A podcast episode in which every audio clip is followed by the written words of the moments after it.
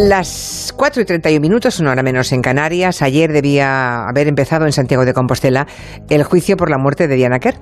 Pero a mediodía supimos que no, que se había aplazado, que va a empezar el 11 de noviembre, porque no se pudo conformar el jurado. No va a ser la primera vez, ¿eh? tampoco será la última, que José Enrique Abuín se siente en el banquillo. El presunto asesino ya está condenado por tráfico de cocaína, por raptar y tratar de agredir a una chica joven que salvó su vida casi de milagro, ¿no? Su apodo, el chicle. Tiene 44 años. El día 22 de agosto del año 2016 por tanto ya han pasado tres años y pico, fue el día que asaltó y mató a Diana Kerr, una chica de Madrid de 18 años que estaba pasando las vacaciones en Apobrado Caramiñal, en la provincia de A Coruña. Manu Marlasca y Luis Rendueles, muy buenas tardes a los dos. Hola. Hola, ¿qué tal? Buenas tardes. Van a reconstruir todo lo que sabemos hasta el momento de este horrible crimen que se va a juzgar, insistimos, a partir del día 11 de noviembre. Contadnos por qué no se pudo ayer formar el, el jurado popular. ¿Qué pasó? Bueno, vamos a ver ver, la ley, para aclarar todas las cosas y sobre todo para no culpar al empedrado ni, acusar, que enseguida tenemos tendencia a criticar a la justicia de los tribunales y todo esto, ¿no? La ley exige un mínimo de 20 personas, de 20 miembros, para que a partir de ahí eh, se puedan descartar. Las partes descarten y se queden con esos nueve titulares y dos suplentes que conforman un jurado siempre, ¿no? Entonces, ayer estaban citadas 21 personas, es decir, todavía sobraba uno, ¿vale? Pero en ese momento, cuando llegaron a la sala y cuando iba a empezar lo que se llama el trámite de recusaciones, donde las partes, bueno, pues van, van, van interrogando a los jurados y van viendo lo que si uno le interesa o no les interesa menos, pues ahí de repente cuatro personas del jurado, de los seleccionados, eh, alegaron excusas, lo que se llaman excusas. Una de ellas dijo que tenía más de 65 años y que, por tanto, la ley prevé que para los mayores de 65 años pueden no, no declararse aptos para ser jurado. Y otros tres, dos de ellos alegaron problemas de, enfermedades y otro una falta clara de imparcialidad. Todo esto lo que ocurre es que lo tenían que haber hecho antes de ayer. Es decir, cuando fueron convocados, tenían el, porque el, trámite, la fase de excusas ya había pasado, mm. ¿no? Pero se les fue sobrevenida, digamos. Entonces, claro, con 17 personas, la ley no permite que se haga una selección del jurado. Tiene que haber un mínimo de 20 personas. Entonces, ya con los 17 que han quedado, se quedará el tribunal para seleccionarlo y se añadirá a otras personas más para que formen parte de, ese, de esa mm, gente que va a ser seleccionada para el jurado. Bueno, Em, pues de aquí al día 11 obviamente mm, habrá quórum para que se pueda iniciar el juicio, claro, no les volverá a pasar. Sí, por supuesto, porque lo único que falta es que Se, haya, se haya un, pequeño sorteo mm. para elegir a esos cuatro candidatos nuevos y ya está. Nos puede tocar a cualquiera, ¿no? Por sorteo. Cualquiera que esté censado donde se va a celebrar el juicio. Claro, claro, claro. O sea, cualquier persona que viva en Santiago de Compostela podría ser llamada para ser miembro de ese jurado. Y uno no puede decir simplemente que no porque sí. No, no, no, Ha de alegar razones de peso, ¿eh? Sí, hay, lo que pasa es que hay muchas razones para alegar, ¿eh? Ya, ya, ya, ya, ya. No es como cuando te toca una mesa electoral, supongo, ¿no? En el que también hay que justificar... No, no, lo digo porque, también, también te toca por sorteo y tampoco puedes decir no voy porque no me da la gana, ¿no? Hay que exponer razones consistentes. Pero digamos que si no, si no vas a una mesa electoral y no te presentas, bueno, por lo general mm. todo queda en una multa y en una multa pequeña, pero sin embargo, si no vas convocado a un jurado, las, las consecuencias penales son más graves. Hay consecuencias penales mm, incluso, vale. Es interesante, esto eh, tenemos pendiente de analizar un poco a partir de, esas ausencias de las cuatro personas que en el último momento se vienen abajo o se tiran atrás, como queramos llamarle. Tenemos pendiente un gabinete sobre la figura del jurado. En fin, creo que es interesante. Bueno, em, hablemos de el chicle, José Enrique Abuín, que ya ha declarado en alguna ocasión que, que mató a Diana Kerr, eso dijo él, y puede que en el juicio que empieza el 11 de noviembre, vuelva a insistir, que fue sin querer, ¿verdad? Sí, bueno, el chicle es un, delincuente curtido, es veterano, tiene 44 años, pero lleva casi toda la vida, digamos, creció en un ambiente fronterizo con la ley al menos hace 15 años ya que tiene encontronazos con la justicia y fue capaz, por ejemplo, de delatar a varios de sus familiares más cercanos que pertenecen a un clan, un clan delincuencial conocido en la zona como Os Fanchos, cuando los detuvieron por tráfico de cocaína. Aquello se llamó Operación Piñata, fue en 2007 y el chicle, digamos que delató, entre otros, a su tío. Con ese paso, digamos, tan arriesgado, consiguió beneficios y consiguió ser condenado solo a dos años de prisión.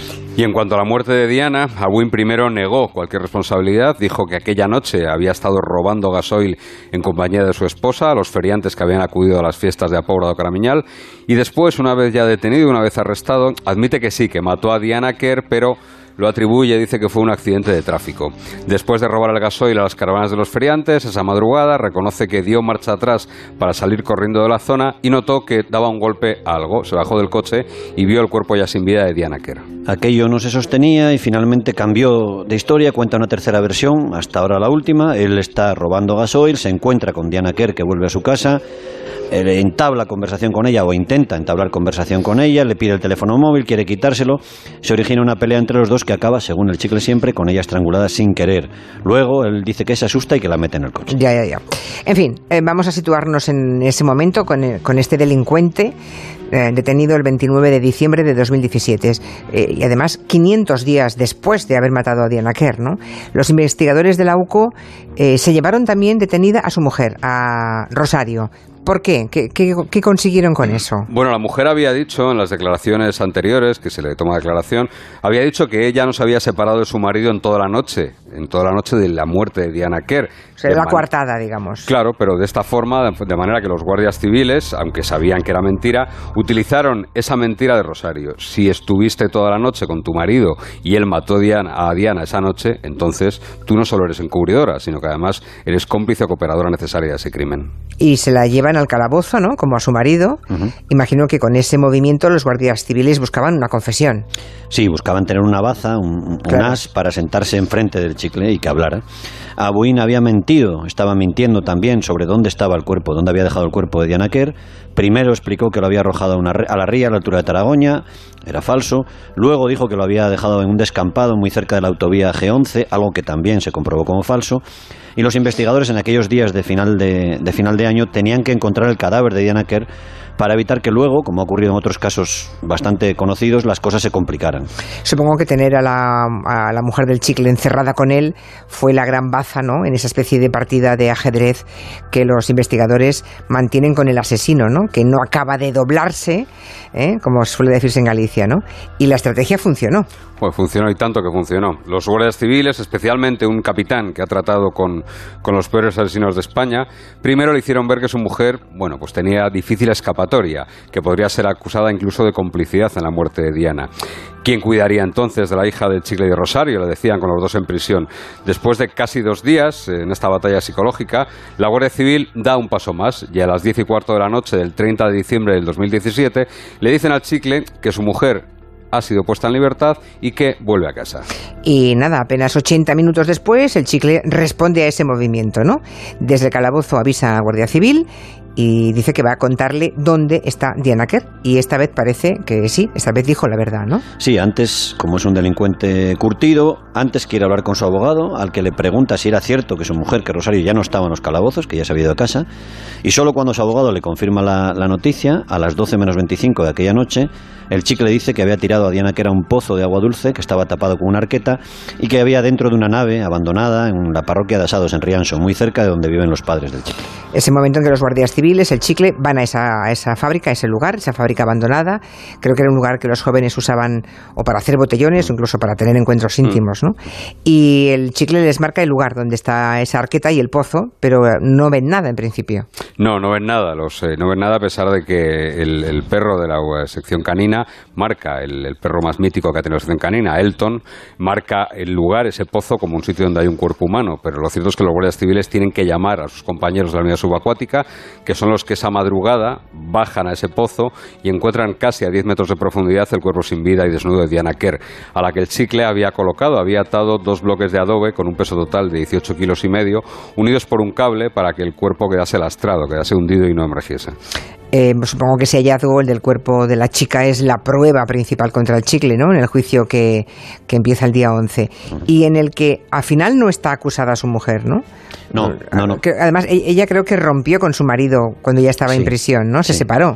Sí, Rosario no cometió ningún delito en esta historia, esto es así. La investigación de la Guardia Civil comprobó que su teléfono móvil no salió de la casa en la noche del crimen de Diana. Ella tampoco salió de la casa, se fue su marido solo, su ex marido ya. Y ella se quedó en casa con su hija y con sus dos cuñados que entonces vivían todos juntos. Eso sí, Rosario sí mintió a la Guardia Civil, encubrió a su marido y le dio una cortada, algo que no es delito en España.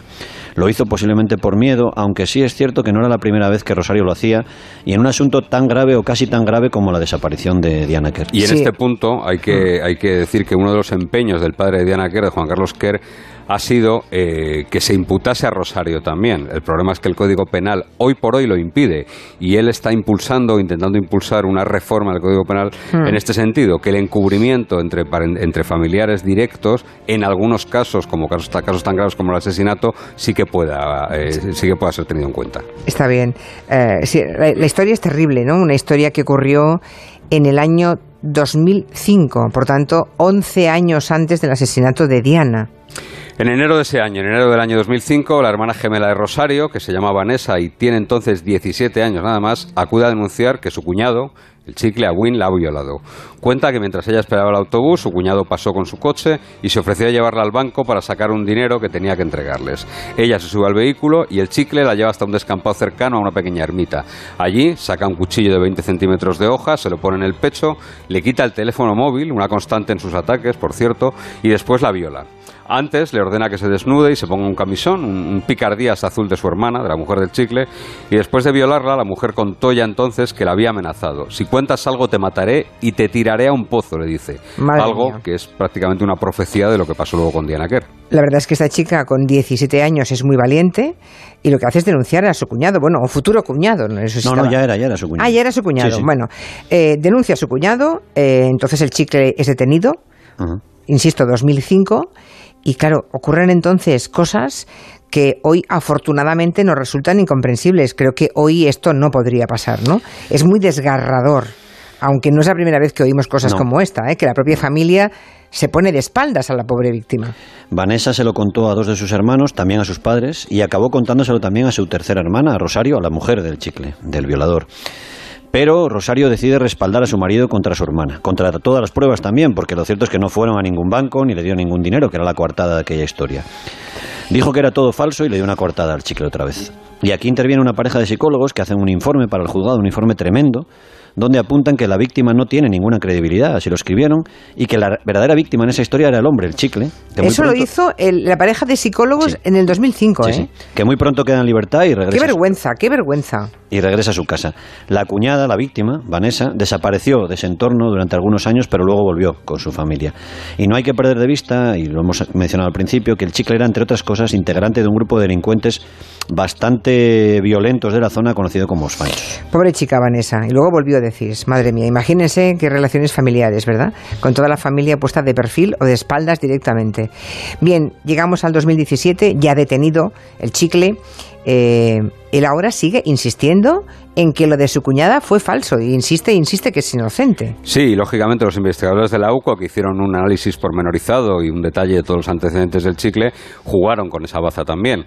Su mujer Rosario la había tapado ya en aquella historia, ellos lo sabían, pero al chicle, que niega ser un violador tanto en el ataque a Diana Kerr como en el de su cuñada, le hacen creer que aquella historia antigua que no les importaba, que bueno, que ellos no estaban allí para eso, sino que habían llegado a Galicia desde Madrid para resolver el caso de Diana y que ese viejo asunto de su cuñada era un caso cerrado para la justicia. Era falso, porque el caso está reabierto. Se ha reabierto ahora en un juzgado de Noya, porque contra lo que el chicle y algunas otras personas fueron diciendo, la cuñada, la víctima, Vanessa, no retiró jamás la denuncia por violación contra él durante todos estos años y el asunto se ha retomado ahora. Y posiblemente Aún será juzgado en el futuro, después del juicio de Diana Kerr, por aquella violación que parecía enterrada en el, en el pasado. Bueno, pues me parece de justicia, ¿verdad? Que Vanessa sea resarcida de alguna forma. Volvemos al 2016 a la noche del crimen de Diana Kerr son las fiestas, las fiestas patronales en Apobrado Caramiñal y ella volvía a casa. Eh, a la casa de verano donde está durmiendo su madre y su hermana pequeña. Sí, Diana camina sola, mm, va con algo de miedo eh, y eso se sabe porque le escribe por WhatsApp a uno de sus amigos de Madrid. Ella tiene que atravesar un descampado junto a una antigua discoteca, pasa junto a las caravanas de los feriantes que han acudido al pueblo para las fiestas y en ese momento un hombre que va en coche la llama y le dice, así lo cuenta ella textualmente en WhatsApp, Morena, ven aquí. Le explica a su amigo ella a través del WhatsApp que está acojonada y califica al hombre como un gitano. Y su amigo desde Madrid le contesta, ¿y tú qué le has dicho? Y ya no hay ninguna respuesta. No hay respuesta en el WhatsApp porque Diana no llega a casa y los investigadores descubren muy pronto que eso que decís, una, lo que llamáis aquí una desaparición inquietante, ¿no? De alto riesgo. Mm. Sí, no se ha llevado dinero, no se ha llevado ni siquiera cargadores para el móvil, ni ropa, es una chica joven y guapa, la señal del teléfono móvil la sitúa, como te explicaba Manu, volviendo a su casa, muy cerca ya de su casa, no hay huellas de frenadas en la zona, no ha habido ningún accidente de tráfico Y las primeras huellas que hay, las buenas, son las del teléfono móvil de Diana, que muestran el recorrido que hizo ese teléfono justo después de que ella se la tragara la tierra. Está bien que veamos el enorme esfuerzo de la policía para, para cotejar todo eso, ¿no? Porque las huellas del teléfono móvil lo que hacen es mostrar que Diana tuvo que subirse a un coche, viva o muerta, aún, aún, no lo sabían entonces, porque el teléfono va dando señal, va, pitando, ¿no? Como decís vosotros. Y además en puntos muy alejados, en pocos minutos, con lo cual va en coche, está claro. En coche o en moto, sí, pero en un vehículo en cualquier caso. Claro, andando nadie puede hacer esas distancias a esa velocidad. Diana y su teléfono móvil están parados tres minutos cerca de su casa, ahí es supuestamente el lugar donde la abordan, donde la atacan, y allí tuvo que ocurrir el secuestro de la joven necesariamente. En apenas 11 minutos, en los 11 minutos que van desde las 2.40 hasta las 2.58 de la madrugada, el teléfono de Diana sale del pueblo y llega a la autovía junto a Taragoña, donde su móvil, ese iPhone 6 de color blanco, deja de dar señal ya. Un mariscador, recordemos, lo encuentra allí en la ría el 27 de octubre. Es decir, alguien se ha llevado a Diana en coche hasta esa zona al menos, hasta Taragoña. Eso es lo que ese recorrido es el con el que empieza a investigar la Guardia Civil y lo que saben que es seguro que ella y su teléfono estuvieron allí. Y allí interviene pues una parte digamos tecnológica eh, de la investigación, que es una parte formidable, ¿no? Porque imagínense ustedes, tienen que mirar millones de datos, la policía, millones de datos de teléfonos móviles, buscando otro móvil que haga exactamente un, un recorrido idéntico, gemelo al de Diana, ¿no? Si dan con alguien que hace el mismo recorrido en el mismo tiempo, pues sería presuntamente secuestrador. Eso es, o por lo menos un sospechoso muy, muy importante. Se miran también todas las cámaras de seguridad de ese tramo de autovía que decía Manu, que va de Apobra a Riancho se miran todos los coches, que no son más que puntos de luz en, las grabaciones de esas cámaras nocturnas. ¿no? Pero la ciencia, la tecnología a veces también engaña, y cuando los investigadores ya tenían al chicle en la retina, como dicen ellos, por su historial con su cuñada, por su mm. pertenencia a un grupo de delincuentes, porque había estado en el lugar del crimen aquella noche y ellos lo sabían, porque el recorrido de su móvil era muy parecido al del teléfono móvil de Diana, la ciencia les derrota y les desmonta esa, esa posibilidad. La ciencia, porque esto es tremendo, ¿eh? o sea, los informes de los repetidores de la telefonía móvil indican que el chicle salió con su móvil del pueblo, de Apobra, pero por otro lugar diferente al que salió el móvil de Diana, ¿no? Eso debió, me imagino ese momento para los investigadores. Eso fue un mazazo un, enorme. Un mazazo, claro, porque si da señal en otros repetidores, en sitios distintos, eh, lo que consuela saber es que ya entonces estaban sobre la pista del chicle. Ellos necesitaban esa confirmación porque tenían prácticamente eh, eh, atornillado ya el chicle, sabían que era el principal sospechoso, era su, su número uno pero eh, con ese dato, con ese dato de la tecnología, pues les hacía perder a esos sospechosos y les hacía tener que descartarlo. Así lo entendió además el juez instructor Félix Alonso, que en el abril del año 2017 decide archivar provisionalmente el caso porque lo cierto es que no había indicios en ese momento para acusar a nadie. El chicle era ya prácticamente el principal y el único sospechoso y los teléfonos, decían entonces, no engañaban y por tanto tenían que descartarlo. Ese momento en el que tienen un principal sospechoso, en que todo cuadra, pero que faltan las pruebas, ¿no? Que son con las que se puede detener, evidentemente y, que alguien, que el, juez decida archivar, ese momento para los investigadores debe ser una patada en la espinilla, mm. debe ser de lo más doloroso. No, lo que ocurrió al final, y lo contamos así, porque ya mm. está contado yo creo, es que eh, había tantos teléfonos móviles en las fiestas del pueblo, encendidos, ah. que el repetidor por el que salieron juntos, el chicle y Diana, los dos móviles, estaba saturado, estaba saturado con lo cual un móvil saltó a otro repetidor. Es decir, parecía que el chicle había ido por un sitio y Diana por otro. Pero no. Hombre, eh, suerte que aunque se archivó provisionalmente, Finalmente el caso, los guardias civiles de la UCO siguieron ahí, ¿no? Eh, teniéndole entre ceja y ceja en la retina, no lo olvidaron, incluso le seguían día y noche, ¿no? Sí. Ah, él es un tipo, un delincuente de sangre muy fría y hizo, me vais a contar, un movimiento digamos que curioso, astuto, ¿no? inteligente. Sí, él había colaborado con la Guardia Civil, lo hemos contado antes, había ayudado a condenar a algunos familiares suyos por tráfico de cocaína y presumía de que les había ayudado en algunas operaciones más de droga. Y fue a ver a esos dos guardias civiles a los que él conocía y les preguntó, les dijo que él había descubierto que le estaban siguiendo, si podía ser alguien de ese grupo de familiares, si podía correr peligro, que por qué le seguían, que si sabían algo.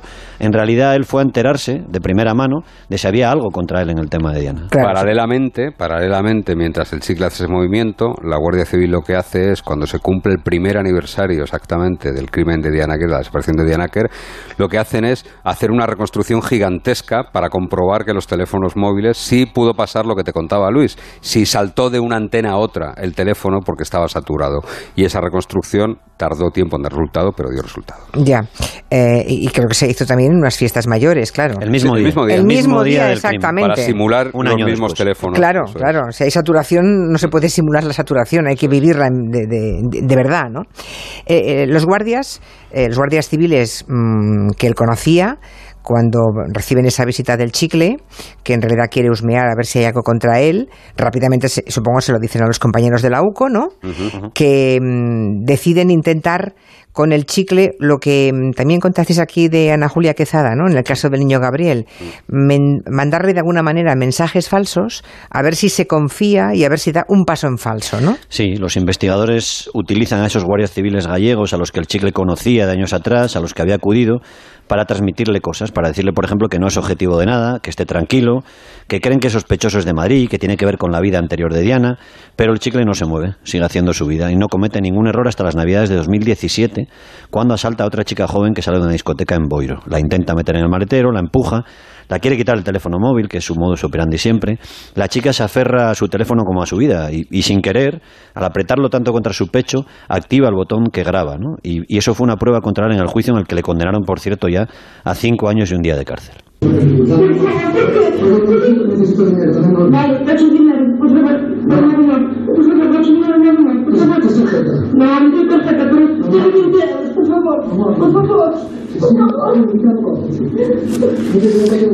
La está metiendo. Esa es la grabación, ¿eh? Sí, la está metiendo en el maletero, la quiere meter en el maletero y el chicle, que es la voz masculina que se oye, le dice: Dame el móvil y métete en el coche o te corto. La está amenazando y ella, la verdad es que milagrosamente se, se, salva.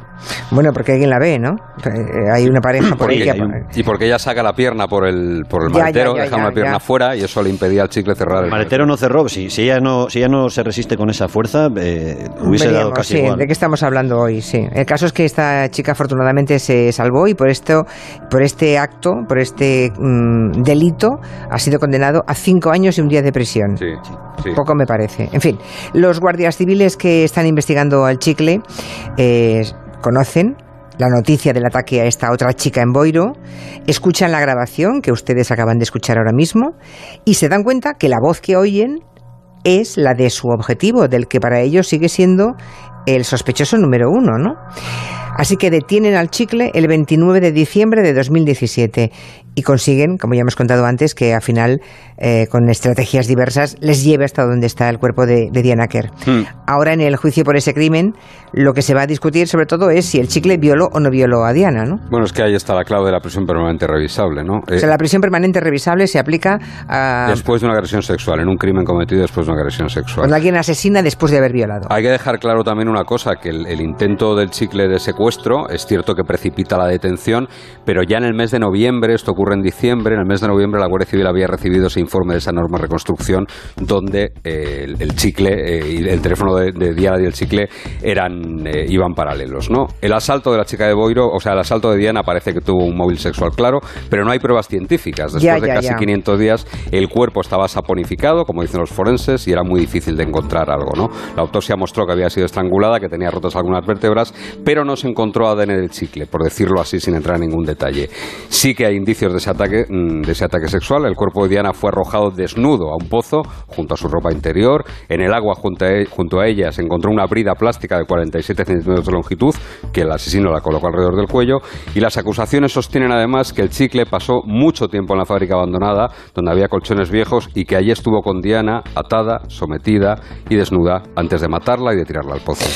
En fin, a ver si consiguen probarlo de alguna forma, ¿no? Porque si no, se aleja la posibilidad de la prisión permanente. Claro, revisable. Sí, sin violación no habrá prisión permanente. claro, claro, claro. Vamos a ver qué pasa. Veremos, eh, eh, veremos, te decir una cosa, veremos la primera vez en España que se va a intentar aplicar un razonamiento matemático, un cálculo estadístico para demostrar que alguien ha agredido sexualmente a alguien. Ah, Interesante. va a ser curioso, sí. Interesante. A ver si lo consiguen. El día 11 es cuando empieza de nuevo este juicio, de nuevo porque no se pudo empezar ayer. El 12 es cuando declara el chicle, ¿no? El día siguiente. Mm, y creo que Manu Marlasca estará allí siguiendo ese juicio, ¿verdad? Ese martes Cada sesión. Allí. Sí, sí. Pues ya nos darás buena cuenta en este territorio negro. Gracias. Adiós. Adiós, adiós.